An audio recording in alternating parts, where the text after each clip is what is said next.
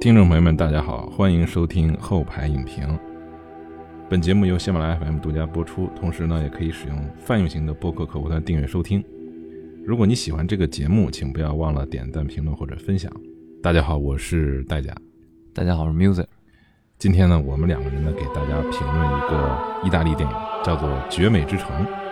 这个英文名字叫《The Great Beauty》。这个片子上映于二零一三年他，是在二零一四年的时候夺取了奥斯卡最佳外语片奖。这个导演呢是保罗·索伦蒂诺啊，同时他也是本片的编剧。本片另一个署名编剧呢是翁贝托·康塔罗。主要演员呢有托尼·瑟维罗啊，这是意大利家喻户晓的男演员，他饰演的是杰夫·甘巴德拉，也就是本片的老记者。这也是他第三次跟保罗·索伦蒂诺合作了。呃，然后本片的其他演员呢，有萨布里娜·费里里啊，她饰演的是脱衣舞娘拉莫娜。这个费里里呢是意大利著名的性感的呃性感象征。卡罗布奇罗索，他饰演的是玩具商。卢卡·马里内利，他饰演的是安德烈。加拉泰亚·兰奇，他饰演的是女知识分子啊斯泰芬妮。还有一个人呢叫伊莎贝拉·法雷利啊，她饰演的是一个富家女。那个女的跟。这个萨布里娜·费里里这两个人是齐，这两个人是齐名的啊，是九十年代末二十世纪初的意大利的最有名的这个性感女郎。呃，先简单的介绍一下这个片子的基本基本情节哈。这个片子讲的是是一个什么故事呢？一个老作家杰普啊，他在自己六十五岁生日的时候呢，就突然意识到自己没有多少时间了啊，步入老年，于是呢，他呃就在整个罗马城啊游历。这个时候呢，就有一个非常特殊的心情，就他想寻找一种这个美啊，给自己带来的这种冲动。这个杰普啊，他年轻的时候呢，写过一本意大利非常重量级的中篇小说，叫做《人体器官》，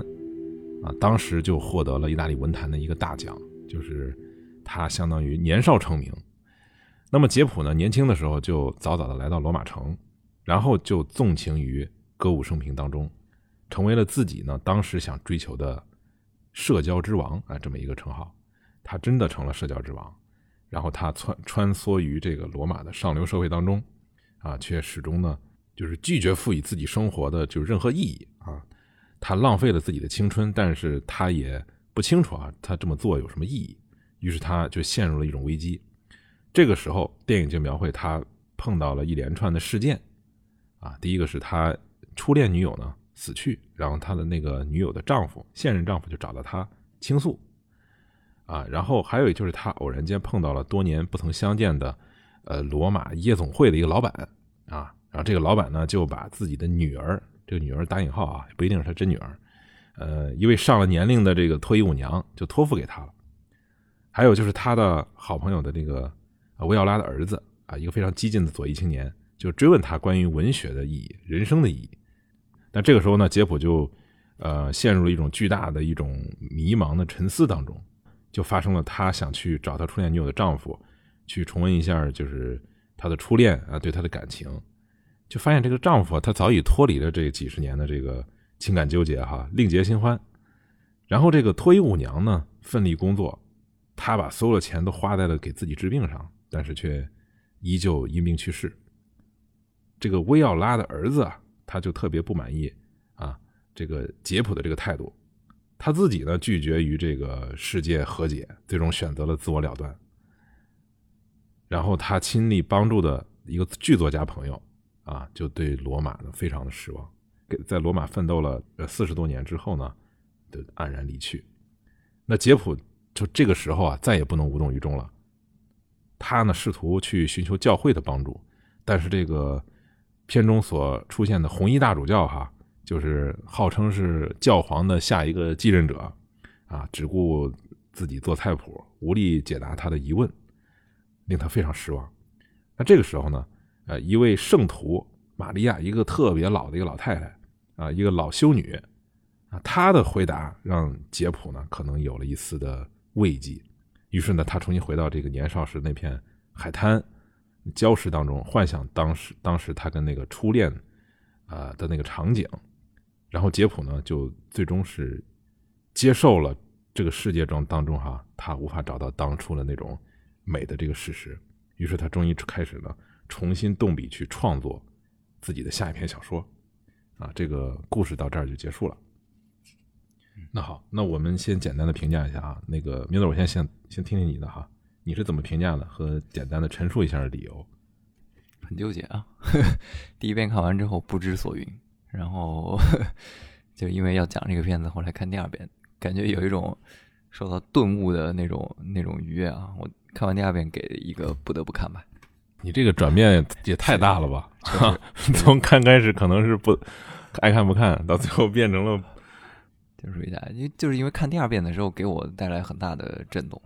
第一遍确实啊，第第一遍确实这个片子就属于你如果只看一遍。很多人他他可能会错过这个这个电影，呃，就像你刚才把这个 情节虽然给他给他就是整理啊，然后给他归结了一下，但是他整个电影它是叙事方式是非常破碎的。你第一次看的时候，你没看到最后，你完全不知道他要说啥，就是意义是晦暗不明的，它是它是零零碎碎的包含在一些片段中间，所以就很劝退啊。我其实看的电影第一次都没看完，我中间就就就断了，后来才把它看完。你以前是从来没看过这个片子吗？刚出来那会儿就看了嘛，就没看完，属于。然后第二次看，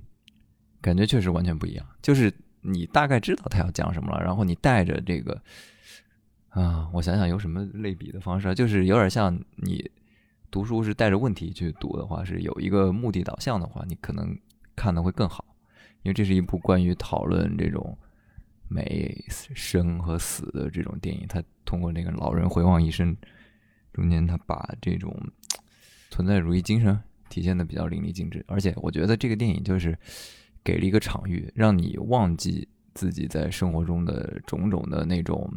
财务上的或者是物质上的那种束缚，进入一个你就跟着他吧，你就跟着这个这个老人，就像这个片子里这个这个 Jeff 这个人，他很富有。他又很有才华，他很早就，是吧？获得了几乎是世俗社会眼光中这个光鲜亮丽的一切，但是他仍然感到虚空。就是在几乎没有任何外部压力的这个情况下，你可以跟随他重新开始探寻这个生命的意义，然后思考死亡，还有就是抹平这种世俗价值中间的很多的面相，并让人直直面这种虚空。我觉得这个这个电影就做到了很多。这种其他电影做不到的，这这这这个感觉，我觉得是是非常难得的。哎，我想问你一下啊，就是你刚才说你看第二遍就那个就呃能进入哈，那跟这个电影的结局有没有关系呢？有关系，我觉得有关系。你得先把整个就像就像你把电影先捋完一遍，你大概能知道它有个线索，就是一个老人，就是你说他到六十五岁突然生活中碰到了一系列的这个事故，然后让他。有一些探寻吧，有一些思索，有一些反思，一些回望啊什么的。我觉我不觉得他最后给了一个什么什么样的答案吧，反正我觉得他给了一个探索的过程。这个这种沉浸感是是比这个最后答案可能更更有意思。这个片子其实我刚开始跟 Miller 感觉差不多啊，我必须在这说，虽然这个片子是我觉得值得一做哈，但是刚开始我看的时候确实也是云里雾里。可能大概知道他想讲什么，但是确实没有就是特别匹配我当时的那个理解。但是后来呢，我纯属是因为这个片子它这个摄影风格和它的这个音乐，嗯，呃，让我不得不去回过来去再看一遍。它这个就影像的这个吸引力太强了啊！这虽然不知道他说什么，但是他的这种就是直观上的这种直觉给你带来的美，就让我去去翻看这个电影。这个电影呢，就是当呃你再仔细的看了一遍的时候呢，我觉得这个电影就真正的打开了你所有的这个感知系统。因为刚开始第一遍的时候，很可能这个我觉得跟这个电影导演的剪辑风格，包括他的影像风格有关啊。他是用一种非常绚丽的这种拼接组合，呃，就把观众用这个用这种华丽给打晕了，是吧？对他，而且他用非常就是非常溢出的那种音乐。啊，就是不停的这种这种旋律，有有点像那个，有点像拍那种大型的 MV 啊，哎，MV 现场是，就是确实你说他他那个音乐是用的，就是从头到尾基本上没不停，然后靠这种画面跟视觉的这种冲击力不停的轰炸你。对，而且他把那个这个导演就是索伦蒂诺，他特别的会拍这个建筑物啊，他把这个建筑物的美拍的非常的。细节，充满细节，而且充满张力。所以你在看的过程中呢，其实我没有感觉到疲惫哈，但是我确实不知道他第一遍时候确实不知道他在说什么啊，后边可能跟 Miller 的感觉就一样了。那《绝美之城》这部电影呢，我觉得它是能给你带来一个非常强的一种对生活的一种呃荒谬和这个空洞的这种感知和洞察。它其实说的是对上流社会，对意大利的上流社会的一种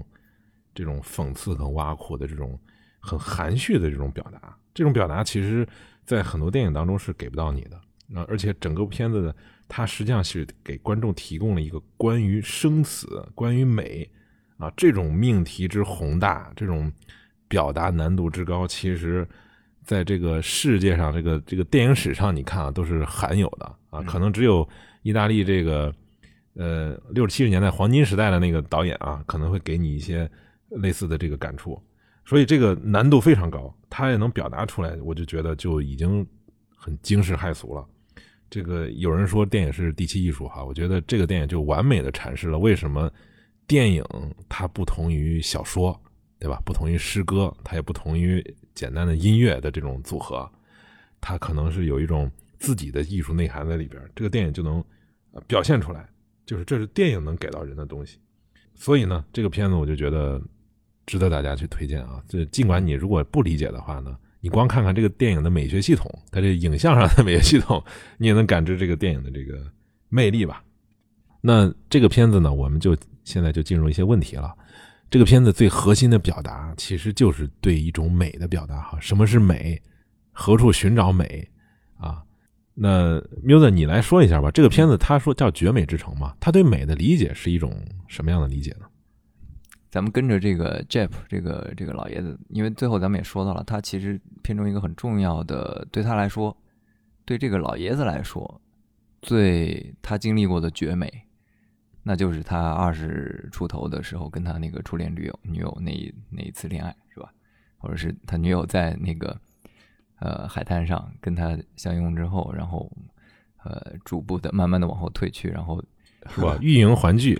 然后退后一步，这个反正就是啊，就就就不细讲了哈。整个电影的高潮部分吧，应该是在快到结尾的那个时候，他他才终于，他直到最后一幕才有这个镜头。对对对对，我我我当时想，其实这一幕之所以这么重要，因为他他始终，我们看到他始终没有就是。始终在追寻这个东西嘛，就是他一直没有忘记，他作为他的回忆的很重要的一部分。它其实是一个三三重效果叠加，本来就是这个女孩就很美，然后呢，当时他们正在体验初恋，呃，这是一个这是一个情感上的加持。另外就是这个 Jeff 当时正处在二十多岁的时候，是在他呃身体感官最敏锐的一个时候，三重效果叠加起来，他就。就给他留下了特别深的印记，但是说实话，我自己当时看到这个结尾的时候，我稍微有一点失望，因为这个东西就有点像那个政治正确一样，已经被无数的文艺作品表现过。你是觉得这个太鸡汤了是吗？对没有什么新鲜感，给了一个给了一个绝对正确的答案吧？嗯，有点像读者体的那种答案 是吧？或者是知音初恋初恋女友的是吧？这种，呃，它没有什么新鲜感嘛？但是我觉得它本身也足够正确啊。然后在体验过这种。绝美或者是至美之后，这个 Jeff 在余后的，他应该是呃初恋之后，他马上他应该就写了自己这部第一部那个作品，然后人体器官隔了四十多年，他就再也没有动过笔，就后续就是一直生活在这个回忆中，是吧？希望再到生活中再去找寻类似的或者是接近当时的那种体验，嗯，是吧？他你看电影里展现他那种作风就是。到处跟人发生关系，然后离开，他没有办法建立这种长久的亲密关系。然后很多人可能会觉得这块儿 就是入戏会，他他也会对他进行道德评判，是吧？他觉得 这人怎么回事儿？所以我们呃，我觉得观众在在欣赏电影的时候，还是要要克服这种道德批判的这种冲动，我们才能更好的就是进入到这个电影，来更好的感受他试图讨论的一个问题。我觉得是吧？因为他这个人。他毕竟就是一个，应该是我觉得就是作者影射很多人的一种一种现象吧，是吧？很多人他可能确实就是经历过之后，他还要呃追求那种极致的体验或者是感受，那那确实可能在后续的人生中可能是达不到了。但是杰普就是最后他实际上变成了一个花花公子吧，没错是吧？他已经可能是在进入城市之后发生的一个，对，变化但但最后这个呃，他还跟那个脱衣舞娘算是是吧？我觉得他跟脱衣舞娘还不是一个就是男女朋友关系、同居关系。算 算同伴关系吧，是吧？因为他们两个，你记不记得有一个台词上，那个两人躺在床上，然后杰普来了一句说：“嗯，我觉得不做爱也挺好。对，是吧？对只要是好朋友，”其实这说美学可能有点有点不太准确啊，其实它是应该是关于审美的。但是这样讲呢，可能等于什么也没说哈、就是我个人感觉，他这个电影的美其实并不只是关于，或者说它主要不是关于他初恋女友的那种纯真的那种美，嗯它实际上是关于整个意大利的这种文化，这个国家的一种衰败之美，啊，为什么这么说呢？是 因为它实际上反映的是整个这个国家的这种呃这个社会上流哈、包括这个精英阶层的这种这种文化，他们的这种生活的一种衰落、一种堕落啊、一种走向空虚的一种优雅优雅感，因为他把这个东西呢和罗马城的这些这个这这些这些古典的东西啊，做了一些很巧妙的结合和嫁接，然后再加上杰普这个人的多愁善感呢，他把这个人他把这个东西转换成了一种美学嗯。啊，所以我感觉索林顿诺他表达的这种绝美，其实是关于人的感性的一种非功能性的一种美啊，你也可以说最后的那的那个初恋女友啊，她表达的是对这个美的补充，就是美是关于青春的，对吧？是关于真诚的，是关于年轻的这种美，它不是关于衰老的。但是不管导演承不承认哈，它是一种反现代性的一种充满着怀旧感的一种一种回归古典的美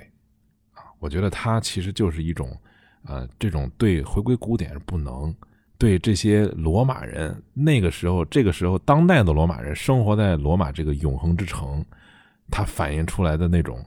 呃，人文精神和美学体系的那种怀念，就是我觉得这是一种深深的一种怀念之美吧。嗯，也可能因为这个里有很多例子啊，因为这个，呃，杰普呢，他对怀念、怀旧这个事儿，他非常的感触颇深啊。他有几个例子，比如说他吃米饭的时候，他会说，这个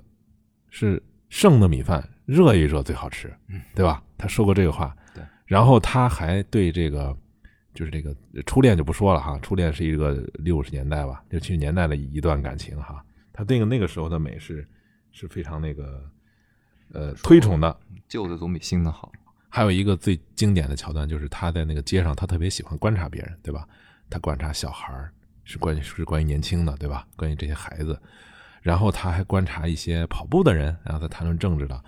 最初突出的例子就是他在那个上台阶的时候，就突然发现了一个非常美的一个非常有气质的一个贵妇啊嗯啊，经过那个人其实他是一个法国老演员啊，就是刚才那个 Miller 提到了，他是一法国演员阿尔丹啊，他在这个片子里边跑了一个龙套啊，反正就是，嗯嗯、他对那种女性那种就是充满古典意味的那种哈、那种美，他是非常怀念的。他怀念的时候，呃，又突出出来他们当代罗马人的这种狂放的、不羁的这种风流的这种这种颓废的这种生活啊，它体现了一种灯红酒绿的一种一种美学吧，做一个对比，这就体现了一个非常奇妙的一种感觉哈。这帮人其实是怀旧的，但是呢，他们现在过的生活却是非常破碎的一种一种生活。他的这种对比对比下来的这种美是这种美学观感观感，我觉得很难用语言去表达吧，其实非常强烈，跟这个导演感知的当代罗马人的这种精神状态它是有关系的。我就我就补充一点吧，我觉得他他选这个城市也是挺有意思的，是吧？就像你说的，它是一座永恒之城，你到到处都能看见那些几百年前留下来的那些废墟，所以它充斥着一种就是对时间流逝的这种无奈，是吧？嗯或者说是眷恋，或者是怀旧，因为你到处都能看到，嗯，就是这个过去旧时光留下来的东西，你可以，你可以，你会去想象当年在他们风华正茂的时候，那是一种什么景象。嗯嗯，我觉得很多很多人去欧洲旅游啊，或者是去那些呃老城市、有名的城市，你都能看到，就感受到这个时间的那种流动性，就在这个城市里面，能看到它几百年前或者上千年前，嗯它那个城市景观的样子，是吧？对，在它在它最就是最繁华、最繁盛，就是文明到顶峰的那个时候，嗯呃，然后现在留下的就是一些残片、一些碎片、一些一些遗迹，然后你你你或者是触摸着那些东西，看着那些东西去想象当时的那个东西，对对就很容易引发人对这种时间的时间的感受。他对这种罗马的这种古典主义表现的非常强烈的哈。你比如说，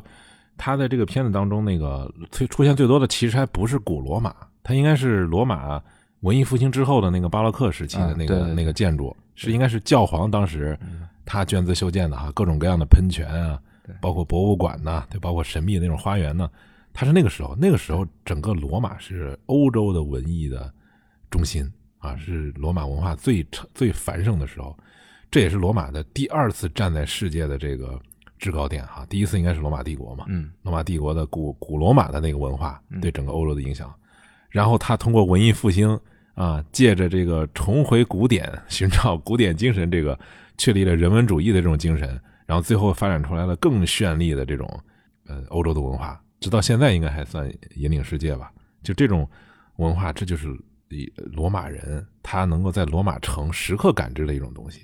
现在去罗马旅游的时候，他那些喷泉啊，是吧？包括古罗马的那个神殿啊，包括那个水渠啊，是吧？各种各样的东西，它没有被被毁坏啊。这个城市最有意思一点就是，它各个不同时期的这个建筑都存留存下来了，而且这个长达可能数千年吧，两一千年以上的东西都很多，而且现在可能还在用。你就生活在这里边，这个作为罗马人来讲哈，索伦多诺不是罗马人，他是那不勒斯人，嗯啊，但是他对罗马的这个观察，就这种历史感的观察，非常的极致，对吧？这种这种东西在中国是找不到的，中国的所有城市都是现代的，那个明呃元元明清的那个东西啊，基本上都没了。呃，那个那个阿兰德伯顿，他有一本那个旅行的艺术，嗯他他讲了一段叫做叫做 “on sublime”，就是这个壮美、绝美，这个啊，这是美学一个很重要的概念了。这个应该他应该翻译成崇高吧？崇高是吧？对，他就他就说，人在这些嗯 壮阔壮阔的景致面前，就像迟来的尘埃，嗯对吧？与这般壮丽的景致相会，就是让人欣喜陶醉，也会让人呃面对宇宙的力量，就是感受到人类自身的脆弱和渺小。你在那种城市里漫游的时候，你会感觉哇，这个这个就美的就是让人 overwhelmed，就是那种感觉。嗯，就就像那个电影开头那个日本游客，那行，我们可以说一下这个片头哈。我觉得这个片头这个这个故事非常的重要。它重要 重要在哪儿呢？是因为这个导演他在开场的八分钟的时候，其实就把整个电影的主旨，包括这一系列关系都已经讲明白了嗯啊。不仅仅是抛出来啊，我觉得他已经讲明白了，剩下的全部都是在回味回味这个故事。他讲的其实是两个罗马的故事。呃，我们可以看到这个电影镜头刚开始是一个炮管，对吧？嗯炮管那个突然的就是那个鸣放，然后它有一个抽拉往后往往往回走的一个过程，呃，是用的升格镜头，所以这个整个片片子在最一开始第一幕的这个节奏就很有意思，它出现了一个变奏，啊、然后呢，罗马的帕奥拉喷泉，一个老头呢正在用这个水在洗洗身子啊，嗯然后一个老太太坐在那个公园的那个长凳上，她在看一个报纸，那个报纸上印的是拖地，报纸上印的是体育版是拖地，啊拖地是罗马城现代的象征嗯啊，罗马最有名的男人啊，就是就是拖地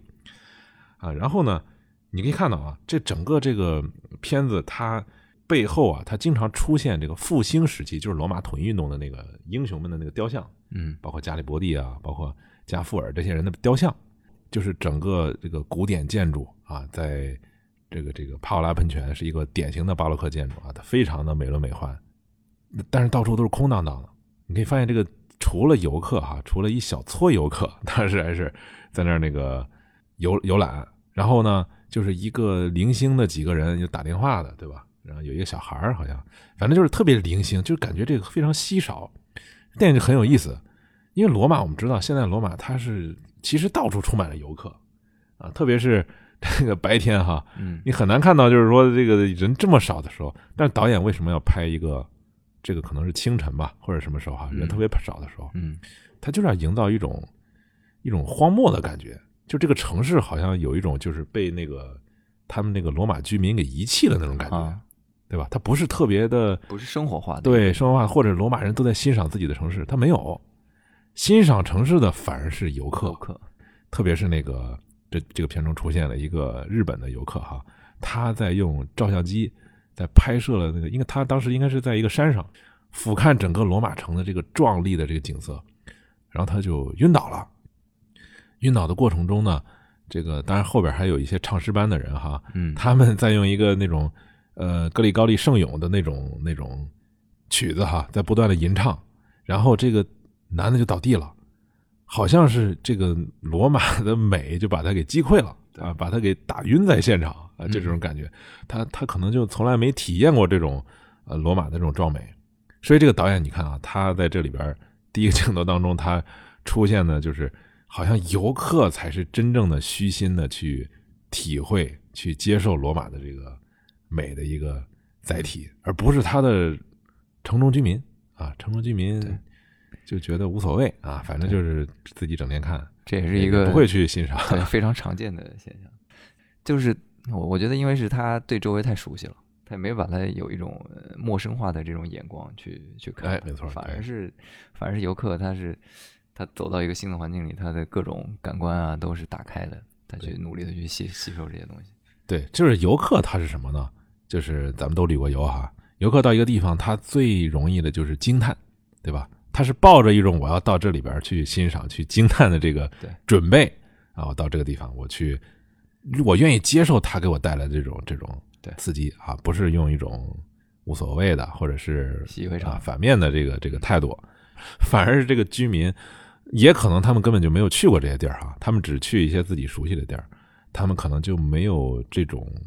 欲望啊，去探求自己这个身边的很多东西。对啊，而这个游客呢，他有一种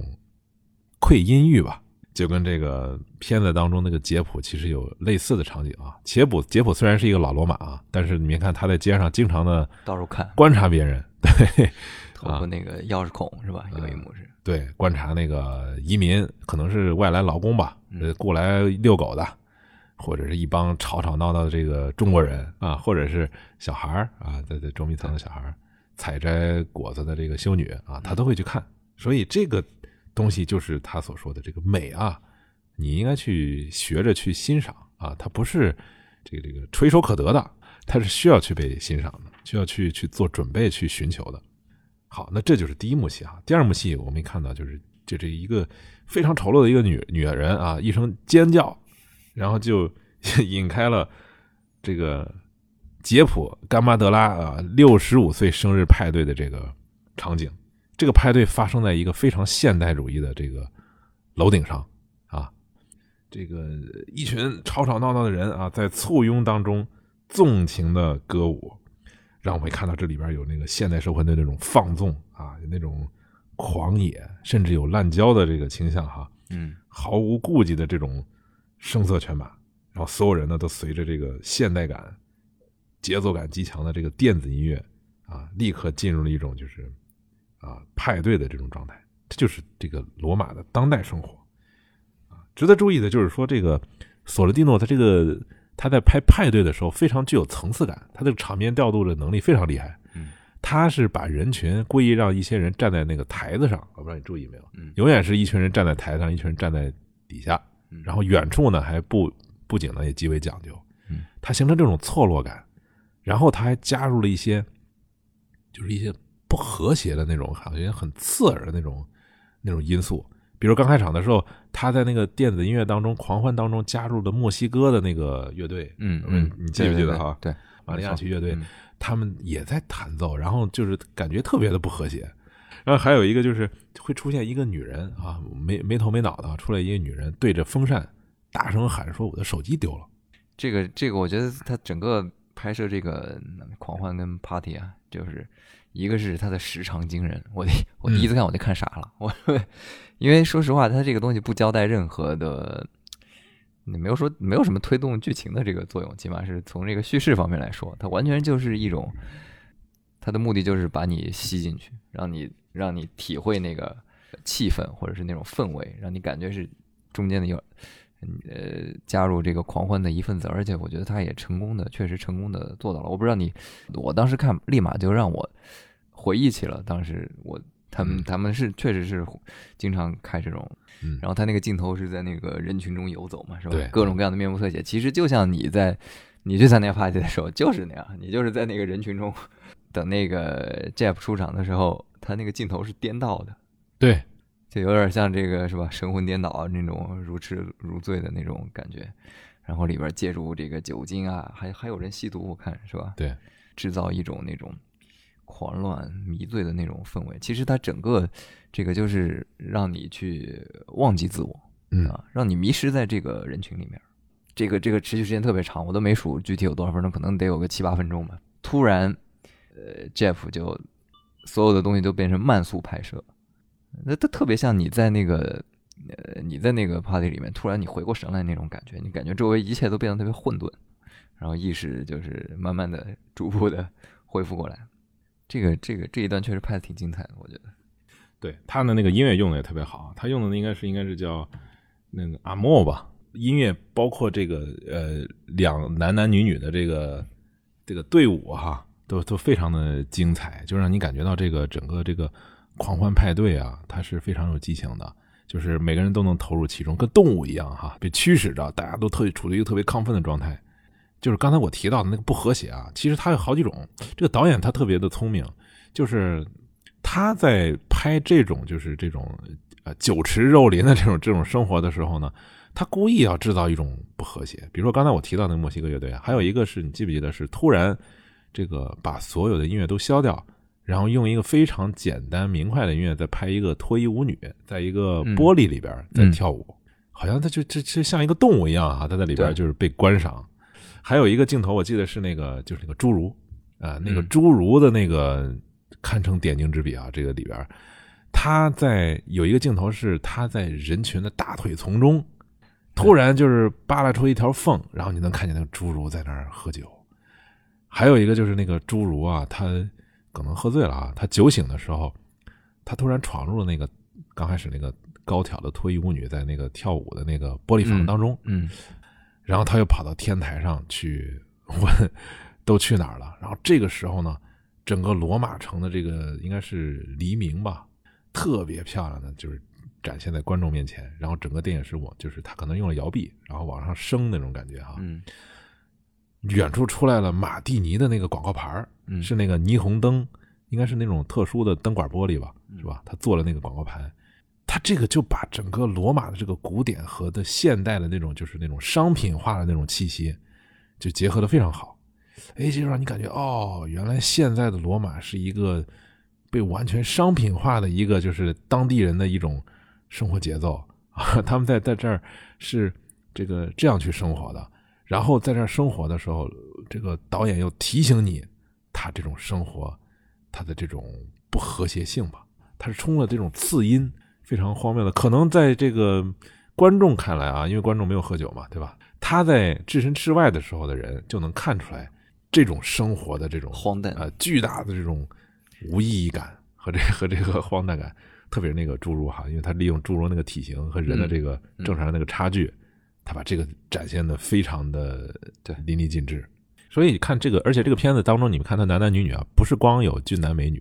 他有很多很丑的人，对对吧？包括一个呃，之前说的是一个修 girl 啊，但那个这个女的呢，她又肥又胖，然后吸毒还吸毒，对，可能她就是电影当中这个展现的罗马呃现代人的这个这个典型典型吧。然后他这个语言呢特别的粗俗，跟现代罗马的这个这个文明场景完全的是不匹配的啊，是一个非常强烈的冲击啊。所以这是这个场面的这个结合非常的就是一种壮丽，就让让让这个观众在沉浸在一种我觉得是一种就是信息过载的这种观影体验当中哈，就是特别是刚开始的时候给你一种就是巴洛克式的美学的那种陶醉啊，那种视觉上、感官上的那种诱惑啊，然后后后边又紧跟着这个这种现代 party 的这种现代这个派对的这种狂野，所以这个时候呢，整个片子这个两个罗马城的这个对比非常的强烈。这个导演他就是要讲这两个罗马，他最后片子这两前两幕过去之后呢，杰普实际上他就游走在这两种罗马当中，呃，导演故意的哈，他也时间上他也做了一个调节，就是比如说白天就是第一个罗马啊，就是壮美的罗马，晚上就是那个疯狂的现代的罗马嗯啊，杰普就过着这种昼伏夜出的这种啊日夜颠倒的这种生活。对啊，所以这个片子到这儿，导演就其实就提出一个问题，就是你看看，就这些罗马人，他生活在这样的罗马城当中，所以这个罗马的壮美，罗马的这种绝美，值不值得这些人去生活啊？他其实他就提了这么一个问题，这个问题可能也是杰普啊，他们他们的就是体验的这种空虚感的一个来源。你刚才提到他，他其实就看到他后面就表示他他生活就是一种循环，嗯是吧？白白天的这种他可能是清醒的，他是是审美的，是吧？嗯是追寻意义的，追求美的，然后好像啥也追求不来，所以晚上就把自己投入到 这个社交中，让人纵情一下，然后忘却这个白天就是昼伏夜出这种生活。刚开始的时候，你记不记得他那个在白天游历的时候，他出现了有几个小场景，非常的有意思哈。呃，一个是那个就是他寻找那小女孩，呃，他碰到那小女孩那场景嗯是吧？那个应该那个场景应该是在那个罗马的那个金山圣伯多禄堂啊，它里边呢有一个特别小的小堂，那个小堂特别有名哈。它电影拍到了哈，它是用阳光能在一个时刻呢洒在那个人像上，呃，一个典型的巴洛克式的一个影像处理哈，就是，然后就突然有一个女的在问他嘛，说你见到我的女儿没有？然后杰普就特别的疑惑，镜头接着就是杰普就突然出现在了那个小堂当中，嗯然后他看到那有一个小女孩就站在那个地下室，在问他说你是谁？啊，然后杰普说，哎我，然后小女孩就直接就打断他说你什么也不是。杰普想辩解的时候，这个电影就拍哈，他就没没有发出他的声音。对，欲言又止。导演就把他这个身份危机哈，就就直接就抛了出来啊啊，我们就可以说说人物哈，呃，这个杰普甘巴德拉啊，这个人塑造是非常成功的哈。这个整个电影呢，它的叙事其实是反情节的，小情节的，没有什么主线，它所有的小情节都自成体系，你你也不用看这个情节前后啊，你就都基本上能够大概了解这情节是说什么的。啊，它主要的功能都是在塑造人物。那么，好，明子，你先谈谈吧。这个杰普的这个人物塑造，你是怎么看的？基本上就是一个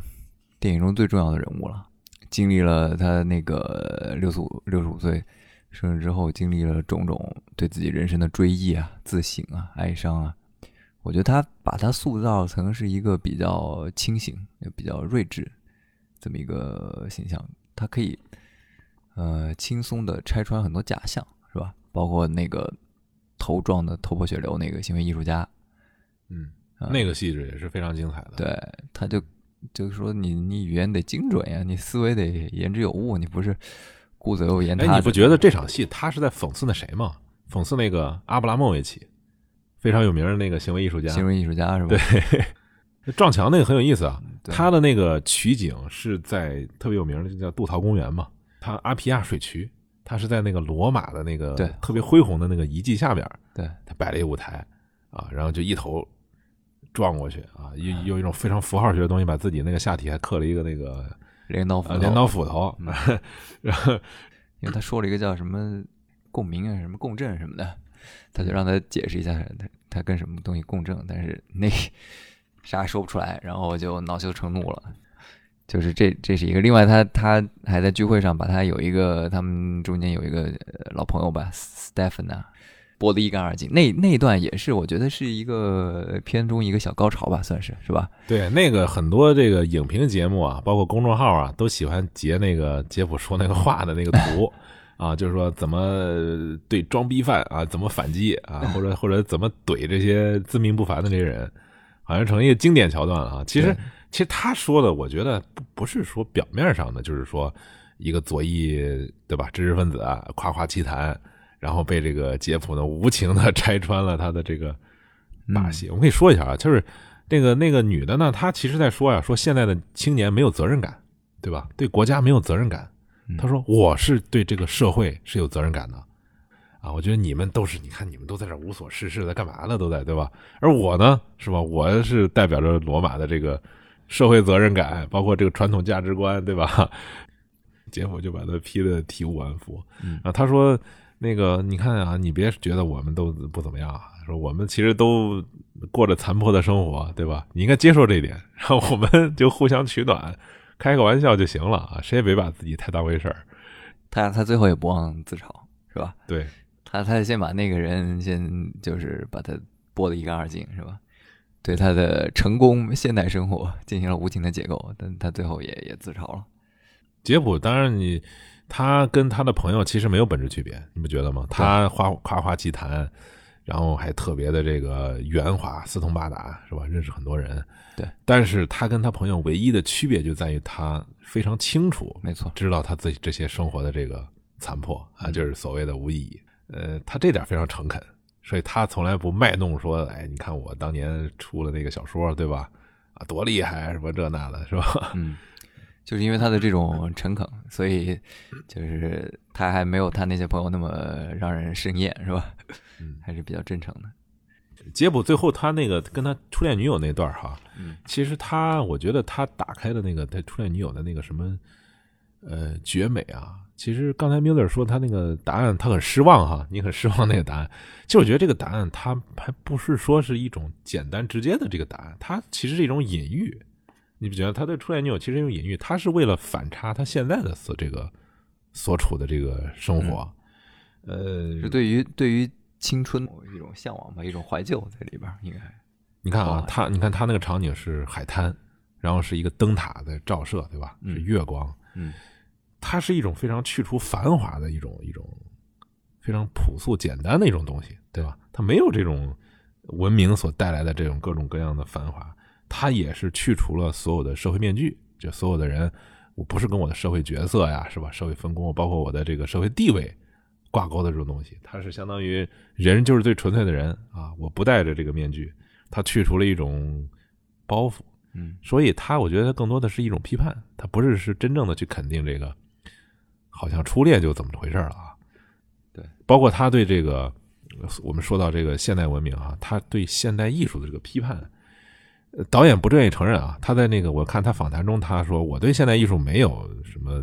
批判啊或者什么，我只是觉得呢，我是对有他是觉得他对有感触的这种艺术，能表达人的感知的这种这种情感的这种艺术，他是赞同的啊，他是特别欣赏的。他可能讽刺的就是是所谓的那些，就是那些解构的吧，或者后现代主义的那种是吧？特别。抽象，你也不知道在反对什么，对吧？或者是反对了以后，他在建构什么？他没有建构的这种艺术，他很反感。包括刚才你说的那个吉普赛那个行为艺术家，还有那个泼泼油画的那个小女孩啊，泼油墨的那个小女孩。其实那个小女孩那画，我觉得还她最后画的那个画吧，还还有点东西。但是，所以我觉得他的他对小女孩那个，我觉得是是矛盾的，对吧？但你看他拍的时候，他是拍那个。呃，拉莫纳跟他呀，就看了一半就走了。对对，他本质上他还是不，你要说对画本身做出来可能还有有艺术价值，但是在这个创作过程中，他是不是有对这个小孩的这种剥削？我觉得他他态度还是暧昧暧昧不清的。然后他就想寻求答案的时候，就转就转向宗教嘛。我们可以谈谈这个宗教里边最后的出现的那个圣徒哈。嗯，那个圣徒很有意思。你看那个圣徒刚开始的时候啊。他是用一种非常好像有点讽刺的那种那种态度在描绘这个他那个代言人是吧？啊，就有点像经纪人一样，对，像一个 像一个小丑一样的，觉得那说话阴阳怪气的，对，像一个宦官或者像一个 现在这个明星的经纪人，对，替他回答所有问题，对，然后再吹嘘这个我们啊怎么。受苦受难呐，对我们什么修行啊，什么吹嘘这个这个圣徒啊，他们都只吃那个啊，只吃所有的那个植物的根部，嗯啊，然后呢，他还那个只睡那个地板，不睡那个特别软的床，他是把贫困当成一种生活。当然，这个是这个圣徒自己说的哈。我跟他形成对比的，其实是那个红衣主教，那红衣主教一直在说那个兔子肉怎么炖怎么好吃，然后杰夫特别的不屑哈对他，然后当那个圣徒啊说。因为我要把这个贫困，我要生活在其中，对，不只是说，不只是说，我不说啊，说太容易了，我我不说，我就是做。红衣主教就觉得哇，多么多么好的这个这个布道啊，是吧？多么震撼的这个发言，是不是？他就特别的羞辱这个教廷，对吧？羞辱梵蒂冈。结果就说：“我呢，想问你个问题啊。”那个红衣主教说：“那你问呗。”他说：“我不想问了。”他说：“你怎么又不问了？我怕你回答让我特别失望啊！我这这我不想问了 啊！包括他对那个所有的那个宗教仪式，你看到那个圣徒他坐在那个椅子上，然后所有的这个世界上的这个天主教信徒，嗯，都去给这个，包括还有东正教的，好像。”是吧？还东正教的一个，他那个有一点那个奇观化的那个意思，是吧？对，在非洲的穿着自己民族服饰，他把这就变成了一个就是那个梯形台，你觉得吗？就是所有奇形怪状的一种一种这个，他应该是对宗教仪式的一种讽刺，一种一种讽刺性的一种奇观展示，嗯，是吧？穿穿着什么稻草裙，嗯，还有那个东正教那个大胡子，哎，然后那个他那个鞋还掉了，那个圣徒的鞋突然就掉了。啊，然后经纪人特别紧张，在那 坐着，你你就以为哈，他就要把这个宗教一黑到底，讽刺的时候呢，他最后突然出现一场景，就是这个爬楼梯，呃，一个是爬楼梯，呃，这个爬楼梯之前呢是这个那个那个经纪人啊找不到那个老修女了，哎呦，大家都特别惊恐，都在那找，那老修女去哪儿了？后来发现老修女睡在他那屋子地板上，嗯，啊，一个硬地板上，然后把杰普吓一跳，然后早上呢就看见一群那个火烈鸟。就坐在那个那个杰普那阳台上，站在那儿，这老太太看着特别老，她这个化妆上，然后就她就说说这个我能叫出所有这个鸟的叫名啊，然后这个时候他经纪人就在旁边，就你看你看这个奇观呐，是吧？就有点像中国那个祥瑞那种感觉啊，就奇观。然后杰普就很震惊，看到这这群鸟，然后老太太就说这个你知道我为什么只吃根吗？然后那个杰普说为什么？他说因为根很重要。杰普好像是有所悟哈，点点头，然后老太太一吹气，然后这些这个火烈鸟都飞走了，啊，飞到这个他他那个飞的那个方向呢，是冲着那个斗兽场，罗马斗兽场，这个杰普家住在罗马斗兽场的旁边啊，这个这个阳台上就能看到，然后他就飞走了，然后就接着这个这个结尾，就是杰普好像又回到了那个不知道他想象还是真的哈，反正就回到了那片托斯卡纳那个海滩啊，然后就在那个地方。他看到他那个女友，其实那个海滩呢，也是杰普去接受那个杂志的那个任务，他去采访那个沉船。意大利那个有一个沉船，它叫科斯塔康科迪亚，他就是那个半躺在那个海滩上，那个吊船想把那个船给吊起来，然后有一个修理工在那个船上走，然后那个船呢就半沉在那儿动弹不得，啊，杰普就在那儿那个俯瞰。其实这场景其实它是一种，也是一种很强的隐喻啊。是吧？它就隐喻着这个意大利这个国家的这个现状吧，就这个意思，好像是陷入一种僵局的一种状态，就整个意大利是陷入停滞了。对，这就是解剖。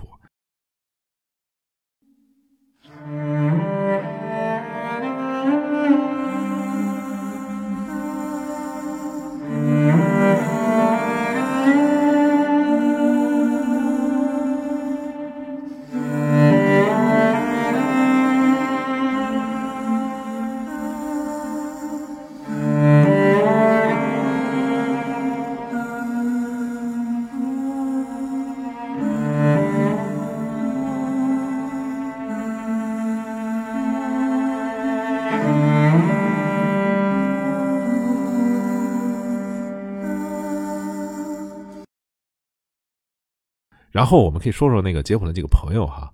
杰普有几个朋友，一个是那个剧作家那个朋友，嗯，这个剧作家朋友其实是跟杰普关系非常好的一个朋友，是吧？对，他一无所有，他在自己应该四五十岁的时候还住在学生宿舍，是靠着那个杰普给他的资助，他终于完成了自己一生的这个愿望哈，在在这个剧场里能演自己的这个戏，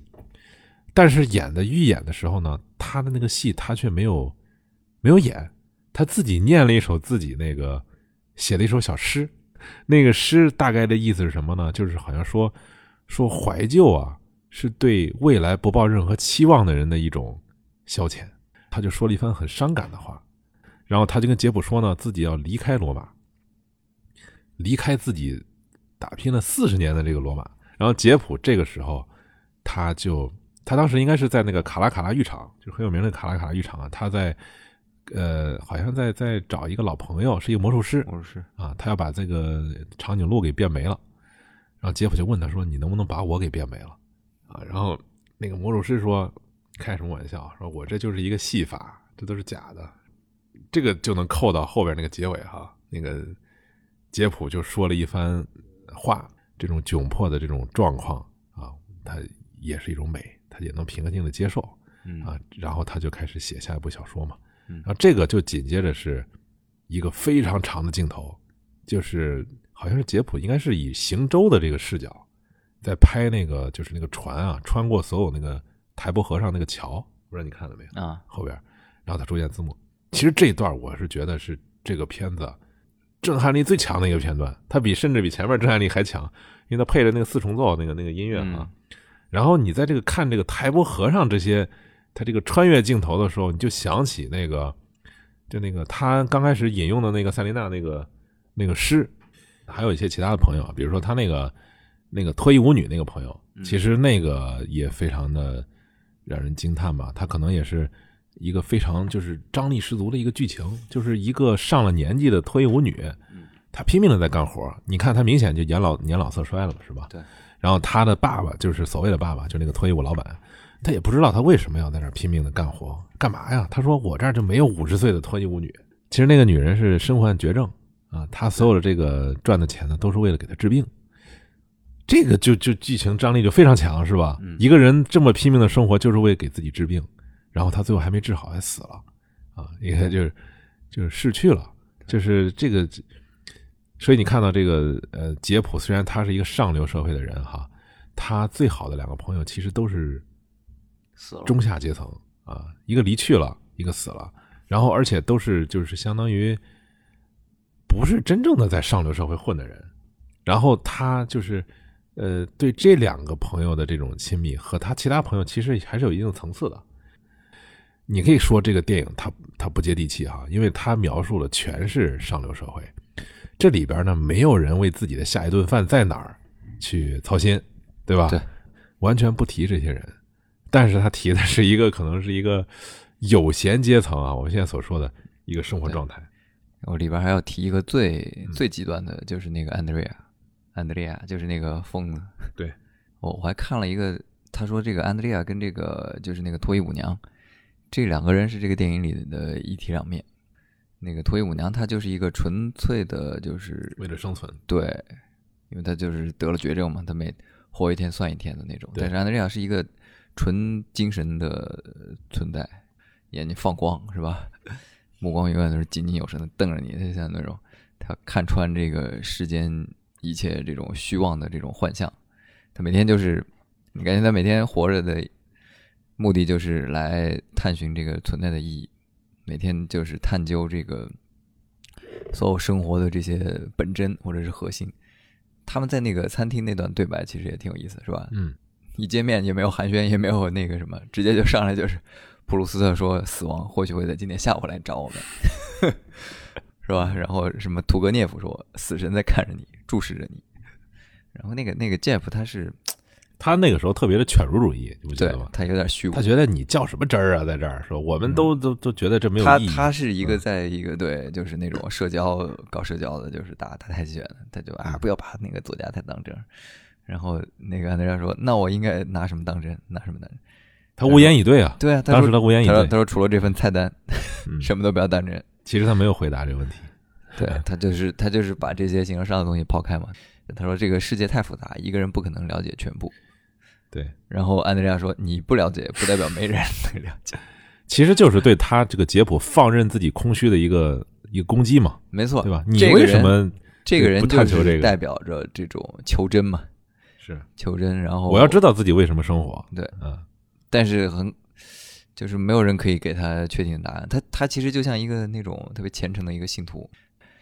跟他形成对照的就是他的就是刚才说的那个脱衣舞娘，她就是挣钱给自己治病，过一天算一天，她只是为了保存生命，就是他他就是一个特别纯粹又又简单的人，就跟这个安德烈亚是是完全是两个一体两面。其实我们可以谈谈这个电影的它这个它跟现代意大利这个关系哈。嗯，就是当代意大利啊，当代意大利的整个文化的这个起源，其实还不仅不仅来自于意大利六七十年代，当然它有一定继承关系啊。那个时候的意大利，它是处在一个经济上的腾飞的阶段，是一个黄金期，也是整个意大利它在战后去寻找自我自我定位的这么一个一个比较那个飞跃的时期。然后那个时候，意大利从这个整个欧洲最穷的国家啊，变成了一个欧洲的一个中等国家。啊，甚至是欧洲的一个中上等的一个国家，变成了这么一个体系啊。意大利当时我们知道，这个二战的时候，为什么意大利战绩那么差呢？啊，很多人都说，你看意大利男人就是会吃意大利面啊，他不会打。其实他不了解啊，整个意大利的建国是非常晚的，它是非常晚的。而且意大利整个国家，它跟德国不一样，它一直不是一个中央集权式的一个一个国家，它一直是一个城邦式的，跟那个希腊古希腊那个城邦文化还。有点像，它这个城邦式传统的一个国家，它珍视的是自己自己的这种社会结构。当然，有很多意大利人，特别是那个加里波第为首的这个统一派啊，他们觉得应该去形成一个强有力的一个中央政府。但是我们知道，对，因为意大利现在意大利是一个人造国家，古代是不存在意大利的。它这个意大利这个词儿，它就是一个 非常晚的时候才有的这么一个一个概念。整个意大利，它其实从古罗马衰落之后啊，一直就是被四分五裂，对，被几个大国所呃影响的这么一个一个非常混乱的一个一个城邦区的一个一个东西。当然，由于它在那个地中海当时非常重要的位置哈，它其实它经济上还是很富裕的啊，特别是威尼斯那个时候啊，威尼斯、维亚纳这都是大港口，包括那个教皇所在的罗马哈。但是呢，它南北差异特别大啊，它南我们在马拉多纳那期也讲过哈，意大利南部特别的穷。呃，南南部农民呢，甚至都那个说，二战之前呢，就就没不怎么吃肉，可以想象他他们穷到什么程度啊！整个意大利在六十年代之后呢，由于那个石油危机的时候啊，意大利就发生了经济危机，然后经济危机就导致当时的政局就发生了混乱，然后从八十年代开始呢，意大利的这个新的资本主义的这些这个大佬就开始出现活跃在政坛，其中就包括这个贝罗斯科尼，嗯。啊，贝罗斯科尼，球迷们都知道哈，他是八十年代末通过收购 AC 米兰，被这个广大球迷所熟知，其实也是他被整个意大利熟知的一个重要的原因啊，不仅仅是因为他是意大利这个几个大的媒体公司的老板哈，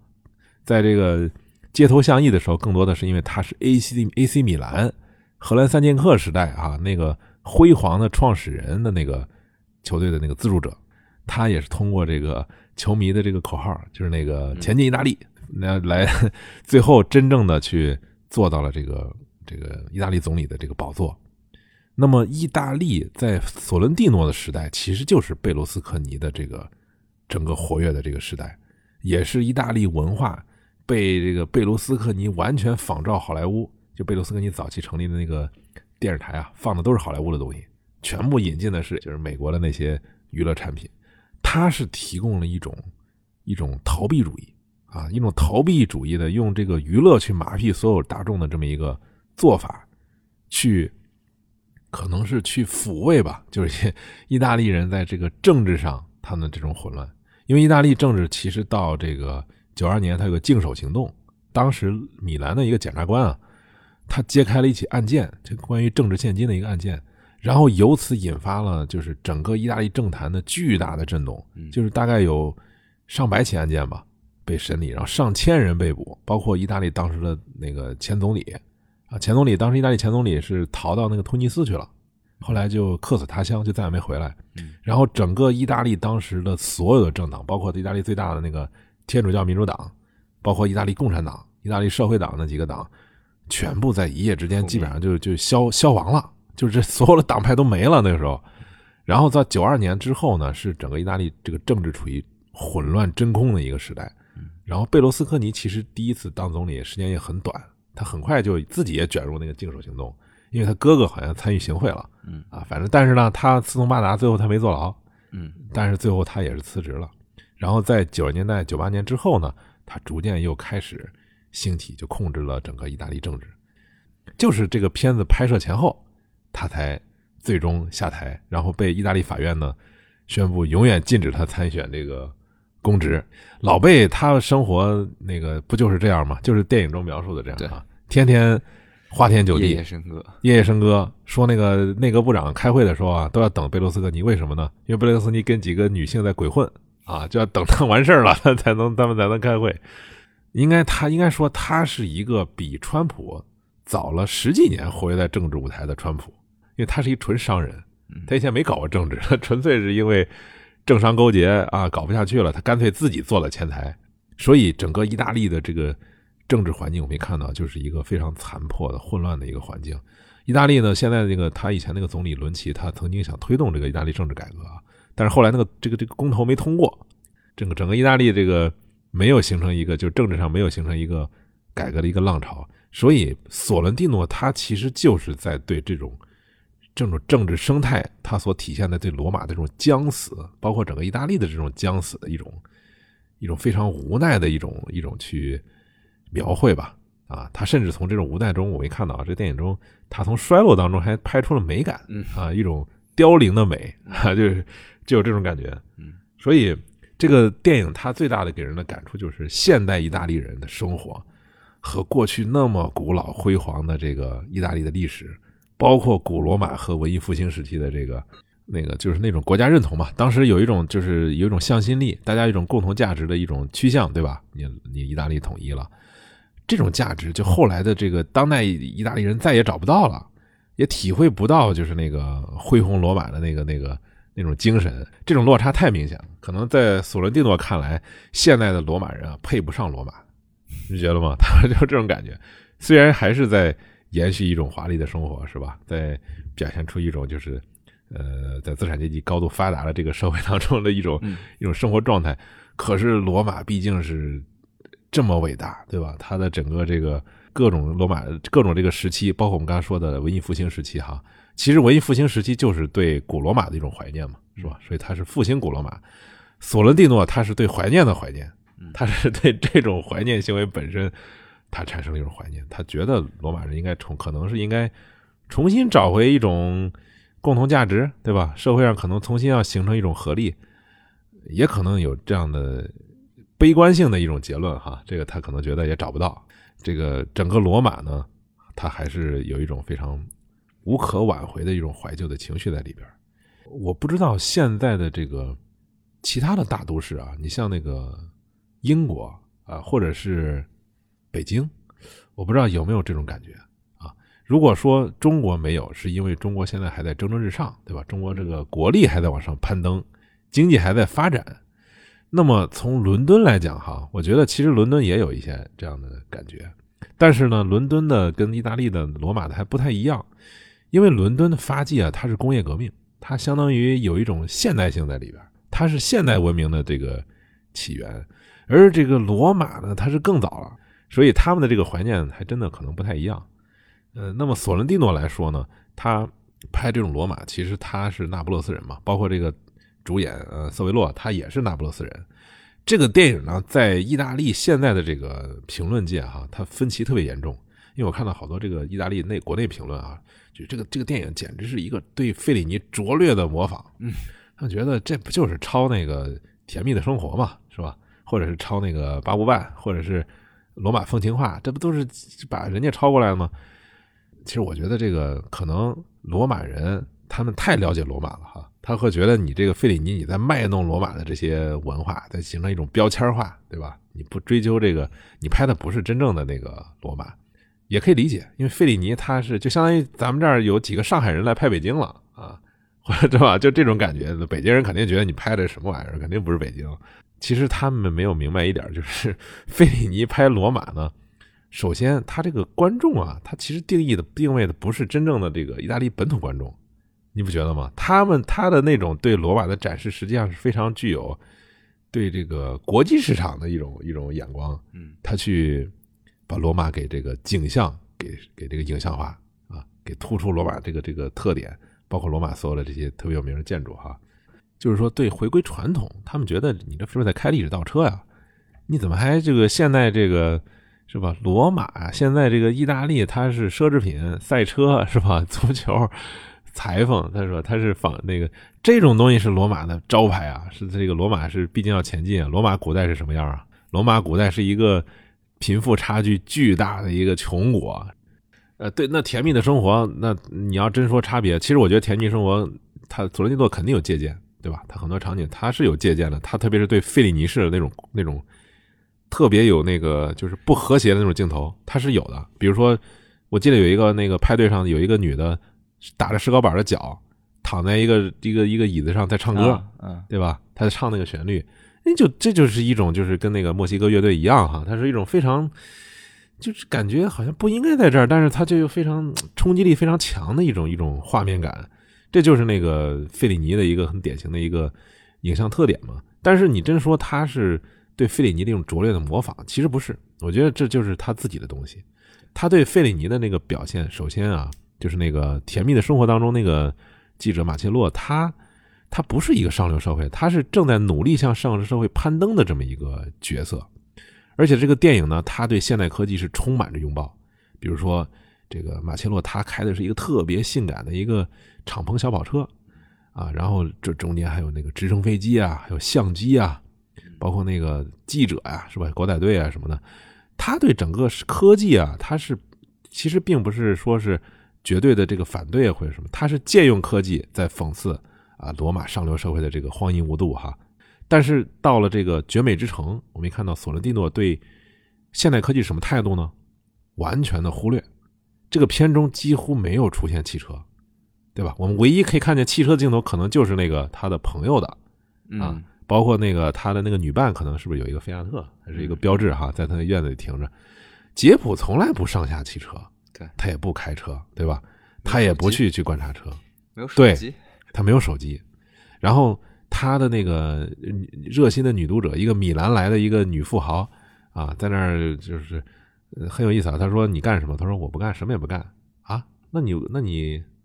为什么什么也不干呢？那个女的说：“我很有钱。”然后两个人就上床了。上床之后，那个那个女的就说：“哎，你看我在那个 Facebook 上，我发了好多照片啊。”然后那个杰夫说：“是不是好多都露点了？”他说：“哎，是的，说我就是想博取关注。你要不要看一看？”然后杰夫就。这个时候，他的场景设置就是等他去拿笔记本电脑的时候，他跑，杰普就跑了，就完全是他对现代科技是一种完全无视的一种一种摒弃的一种态度，是吧？这也跟他的回归传统、回归那个古典是一个是一个非常一致的一个一个行为嘛。所以他是不一样，他跟甜蜜生活完全也是不一样的。这可能也反映出这个意大利不同的经济时期哈，它的这个一些差别。虽然我费里尼片子看的我也不多哈，但是我仅有的几个片子，我觉得费里尼确实是一个大师。那个你说索雷诺跟他确实现在好像也没法完全相提并论，但是这个电影啊就不能这么比，是吧？他可能是一样，可能是有一些桥段是一样的，但是我们看到他这个精神内核体现的不是一样的啊。索伦蒂诺有自己的东西。呃，结尾啊，咱们可以谈谈那个结尾，结尾就是那个。杰普他在那个就是那个灯塔啊，他在照那个围着圈照，对吧？所以他就在他脸部形成了一个明暗关系，这个那个影像当时，嗯，然后你就看到那个女的就袒露玉体的那个动作是吧？包括他那个那个当时那个形态，你让你想起什么呢？让你想起希腊的古典雕塑，嗯，你不觉得吗？特别像那个希腊有一个叫阿菲洛狄蒂的那个雕像，特别的古典主义，就那个裸体哈，你感觉就是这个导演最后真的就是回归了，要回归。根部要回归意大利的根部，对，因为罗马其实你真说现在意大利人为什么罗马人在意大利他很特殊吧？因为你想想啊，以前的罗马它一直是一个世界性的罗马，你觉得吗？它远远不是什么亚平宁半岛的一个首府。从罗马从可能从很早共和国时期，它就是地中海的罗马，是吧？它甚至是欧洲的罗马，世界之都，不是说光是现代意大利的，所以。这种这种这种感觉哈，可能我们感觉不到，就是对意大利人来讲，可能 他们体会这个在罗马面前他们是卑微的一种状态，是吧？你说这个，想起就是很多曾经的那个那个那个伊斯坦布尔写那个伊斯坦布尔是吧？嗯，那个那个德国诺贝尔文学奖的那个，嗯，他就说土耳土耳其就生活在那种是吧？对，帝国余晖的这种阴影下，嗯，对，管那种叫叫叫呼愁。对，索林尼诺他他之前拍过一个大牌明星嘛，那个安德雷奥蒂的那个，就是美呃意大利政坛老油条啊，关于他的一个纪录片。其实那个电影拍的非常风格化，比这个电影还风格化。嗯，他那个电影摄像机的走位特别的诡异啊，就是，但是你可以看到他这个片子拍的时候，他对意大利当代政治是什么态度呢？就是意大利当代政治似乎是一种缺席的状态哈，仅有的一次露面呢是他的邻居，就那个嗯，好像是意大利黑帮的一个人物，对，就隐居在那个他他的那个豪华公寓旁边，啊，特别神秘。然后他在他被捕的时候呢，就是他特别轻蔑的对这些人说：“你看看你们在干什么事儿？说意大利的运转还靠我们是靠我们，只是你们不知道而已。”所以他觉得好像是意大利什么黑帮运转的，就这个导演这种感觉。所以他对整个意大利的这种现在的这种无崇高性、无凝聚力，哈，他是一种充满鄙夷的一个态度。就这个索伦蒂诺，他可能提出一个命题，就是可能只有罗马人或者意大利人真正接受了这个当年的辉煌已经不可能被复制，是吧？我们现在已经也不可能回到过去去重现辉煌，可能只有在这个前提条件下，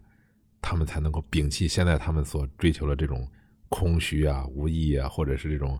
低俗，去寻找自己的意义。可能只有如此，这个某种崇高性才能回归。不过，我看的时候确实很少从这个层面去去理解他这个对对它整个社会跟文化的这这个，更多的还是从个人的生命体验的这个角度来来来体会的。这就是这个电影的丰富性啊，就是它这种东西其实暗含的。你要是真去扒的话呢，你可能扒出来很多它的这个内涵。因为电影它它这个电影特别的，它是它是高度重视形式的，对吧？对，它的内涵呢是欲言又止，是一个含苞欲放的一个状态，但是他对形式特别的讲究，所以。这个电影爱好者啊，他可以在这个丰富的这种影像之下，他挖掘很多很多这个啊东西，包括其实他没有谈到政治，这里边永远一直都没有谈到政治哈，政治一直一直是缺位的。这个电影里边的人从来不谈意大利什么难民危机啊、南北战争啊、南南北差异啊，包括意大利现在的这个这个债务危机啊，是吧？这这都不谈，好像特别阳春白雪，这些人都都从来不关心这些社会问题。这个电影难度之高呢，它也在这儿。你说你真要拍一个现实主义电影，好，意大利其实过过去拍过现实主义，意大利新现实主义嘛，对吧？那么多电影，但是意大利意大利电影后来，对它后来进化成了一种就是一种新的艺术形式。为什么意大利电影厉害吧？就是它开创了一种好像梦境式的那种，是吧？呓语式的那种那种影像流派。这你像这个这个剧情里边这些人啊，特别的这个虚伪，你不觉得那个？呃，现在好像他的，你记得有一个那个就是玩具商的老婆，他说你为什么染头发了？他说我有有一种特别皮兰德罗的感觉。这皮兰德罗就是其实就是意大利当代的一个文学家。你说这个 是谁会这么说话？但是你看这些文人哈，这这些上流社会人，他就这么说话，就是所有人不管懂和不懂啊，或者是读过书没读过书，张口闭口就是什么莎士比亚、那个那个普鲁斯特，对吧？福楼拜。什么尼克罗阿曼尼提，就这这都是这些文化名词啊！所有人都把这个当成一种卖弄的一种一种对象哈，没有人提供这个这种实质的见解。就就这种风格当中，这个这个导演他拍的其实是一个精神内核的东西，这个难度非常高。我觉得现在这个你要拍社会批判或者跟社会这个现实做一个勾连啊，其实剧本是好写的。你可以从比如说移民切入啊，或者你从这个意大利政政党是吧，政治派别，或者是某些就是切入对吧？可是描述这种上流社会的这种人，他们的这种非常琐碎的这种生活，你拍出这种这个精神危机，确实不太容易啊。我感觉现在这个现在当代这个电影，他可能也不太关注这些事儿，很少看到这种电影。你你说到这个这个音乐，其实作用很大，嗯，因为这个这段音乐其实是。就是比较平静、比较甜美的那种，他给这个电影其实定了一个主题基调，我觉得算是。它不是那种愤愤世嫉俗的，也不是那种嘲讽的，它是一种乐天知命的那种感觉，一种带种带着某种善意的。淡然，对，就是回看了一个一个老年人。其实我当时，我当时第一次看完，我觉得这这应该是个特别年纪特别大的导演。我感觉，对对对。对，因为他这个视角，整个电影的命题其实是关于时光流逝的，是关于时间的，对，关于时间被挥霍的这么一个，好像是一个人在活了一生当中，一生之后回望一生，对，感觉这种虚无，好像自己啥也没干，怎么浪费了？没错，啊，他的这种他这种挥霍的感觉，对他才四十多岁，对 结果在老年视角，老年视角，对对对，没错，这嗯这个其实也很重要，就是我们这之前也看过说，呃这种电影对对准对准这种老年人，或者是对准这种对生命的回顾，这种也不太多。你就快进了这什么内卷的呀、奋斗的都可以，可以稍微停下来想想，对，老年这个命题特别的有解构主义色彩，因为你只有在那个时候，你才能真正的回望这个意义是什么。对很多人，他比如说工作中的一些意义啊，奋斗的意义，对吧？一些争取金钱啊、社会地位啊，什么？这这所有的这些意义，在年老的时候呢，可能这个对导演看来啊，他要有一种审视，审视什么呢？就是只有人在面临你六十五岁之后，对吧？你知道自己时日不多的时候，你才能珍惜自己的这个嗯时间，或者你去回望一下自己以前浪费的时间，是不是有价值，是不是值得，是不是你想过的生活？这片子里也是他，他那次跟那个女的上完船之后，上完船之后，他就感觉获得了顿悟，是吧？他觉得啊，六十五岁了，感觉剩下的时间不多了，我没有办法再把时间浪费在自己不想真不想真正去做的对事情上了。我觉得，我觉得他这里边儿这这个这个这个派对生活啊，有点像酗酒的人，嗯，是吧？他他有时候他明明知道这个酒醒过来就是无尽的空虚对空虚很难受，有点像那个但是他贤者时间，停不，下来，是吧？嗯，就是，嗯，因为他他生活中这些，你看他呃积攒了很多这种悲剧性的事件。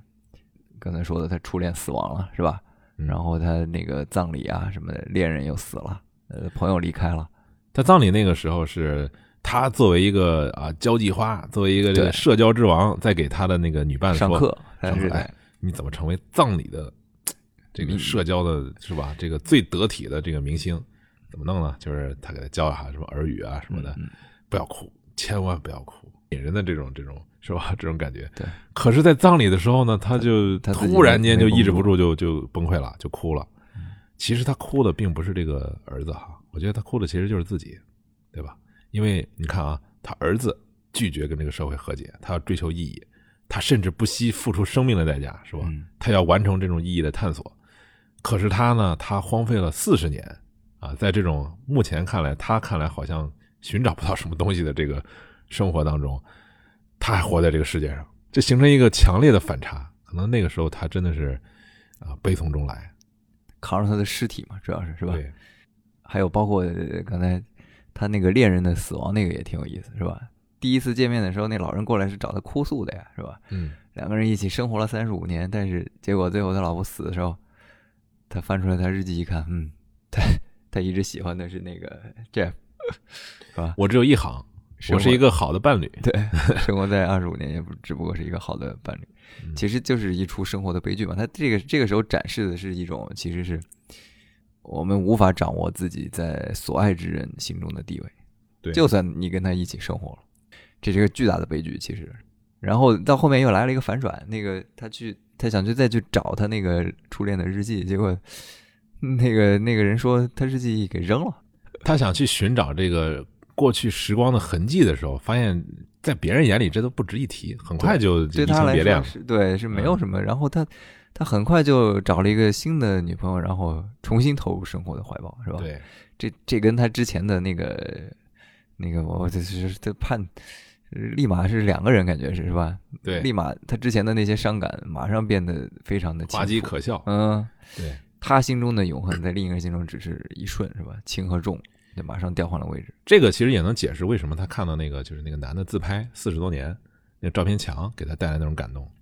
就是他在那个照片墙上他就看到了这个这个所有的时光在人的脸上的这种雕刻的这个痕迹，他联想到自己了嘛？因为这种确实是很感动哈，一个人从从小出生的时候开始，一直自拍到他四十多岁，这个整个的过程每天一张嘛，整个这个过程看下来确实是让人唏嘘。可能这个杰普就在想自己的时光是吧？对自己没有留下痕迹，什么样？对，他在寻找这个自己的时光，这个这些意义吧。这个电影非常不好评述啊，就因为这个电影呢，它其实非常有点形而上的东西，然后它这个艺术形式呢又特别的绚丽，特别的华丽，所以真要说呀，其实不是很好说，所以这这我觉得是我们 说的最难的一个了。难度难度相当高。这个电影刚开始我还是很忐忑的，就是这个真的是不好发言啊。这个电影一发言就陷入一种具象当中，一种具象当中可能就破坏这个电影本身的这种，是吧？这个杰普说了，说弗洛拜想想写一本什么都不说的书，对吧？就不说无言之书。嗯啊，我们如果说的话，其实就破坏这个电影的美感。他其实拍了一部什么都没说的电影，是吧？对，他就想从这个形式上，他是向弗洛拜致敬。他这个啥也没讲，讲的就是他这种这种这种就是就是虚虚无是吧？打发时间，天天。他这个电影刚开始，我可以可以念一下，现在可以念一下，就是他这个长夜行，他说的是那个呃法国的这个著名作家费迪南·塞利纳他写的《长夜行》，他说旅行是有用的，它激发你的想象力，其他的一切都是失望和麻烦。我们的旅行完，我们的旅程完全是想象的，这也是它的力量所在啊！这就是这个电影的卷首语。它跟它之后的这个拍的这个所有的情节，其实和这个结尾啊紧密的结合在一起，就是就关于人的这场旅行嘛。你看那个杰姆，他永远是背着手游走在这个罗马的大街小巷，啊，这个形形色色的人，我记得还象特别深。啊，就是各个各种形形色色的人吧，就是拍的这个关于某种旅程吧，这是人生的旅程，这也是他自己要漫步的这种旅程，他形成一种具象化的一种反应。最美的镜头就是